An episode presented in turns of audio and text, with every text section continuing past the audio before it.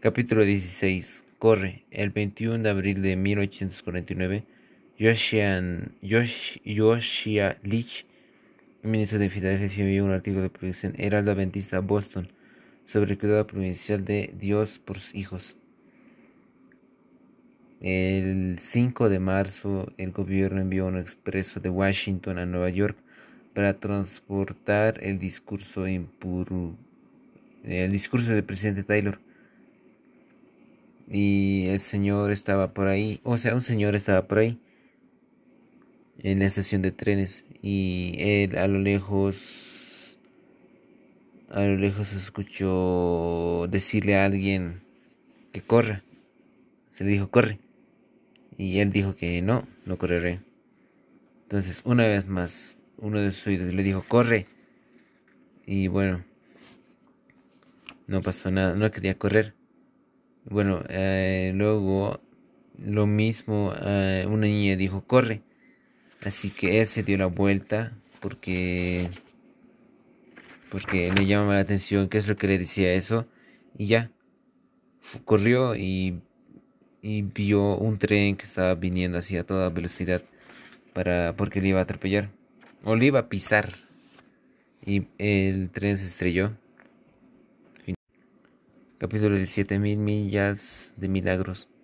En los días de la terrible rebelión de los boxers en China, en el año 1900, una familia de misioneros estaba huyendo de la provincia interior de Shashi hacia el sur del rumbo Haku, a mil millas rodeada de peligros. La historia del poder salvador de Dios fue narrada por el doctor A. E. Glover.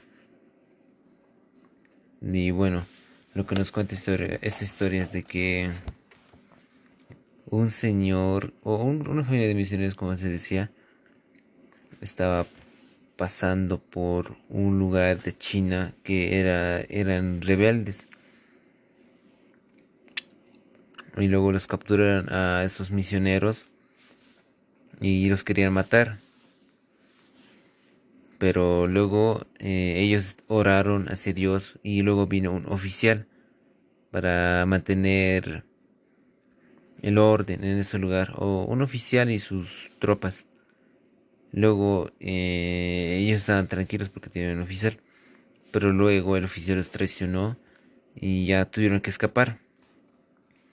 Bueno, una voz que decía eh, escapen, escapen, escapen, escapen y escaparon. Luego de que escaparon, se fueron por otro lugar. Y luego de eso, luego se encontraron con varios problemas, con diferentes ocasiones donde no podían, eh, bueno, oraban a Dios para que les saliera todo bien. Y luego eso, durante todo el largo viaje que, de que estuvieron desde Shashi, los fanáticos planeaban la muerte de los fugitivos, o sea, de ellos. Pero día tras día los golpes dirigidos a ellos eran desviados cada vez por Dios. Y bueno, Dios es como hace Dios, hace milagros, Él los salvó. Capítulo 18. El poder de una canción. Cerca de la cima de una montaña en Pensilvania hay una pequeña aldea llamada Honeybine. Eh, en esa aldea había una familia de cristianos que tenía dos niñas que cantaban alabanzas y les gustaba cantar esas alabanzas.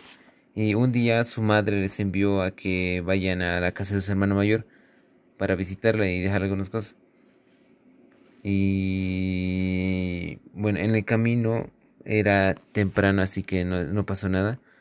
Y bueno, estaban yendo cuando llegaron y luego de eso tenían que volver y se les hizo tarde porque jugaron con sus, con sus, con sus hijos del hermano mayor. Así que fue y luego tenían que volver.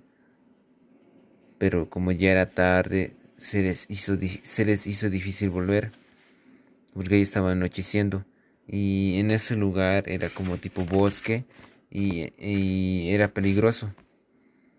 Y antes de partir oraron para que no les pasara nada. Y bueno, y cuando estaban yendo en el camino se encontraron con muchas dificultades. Primero era de que recogieron vallas para su mamá.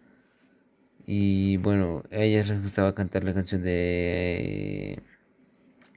o una canción que era sobre la hermosa luz del sol hacia Jesús. Luego de eso, ellas estaban caminando y se encontraron con un lobo. Pero ellas tenían miedo, tenían que pasar sí o sí. Luego ellas cantaron la canción y pasaron tranquilamente y no les pasó nada. Y, en fin.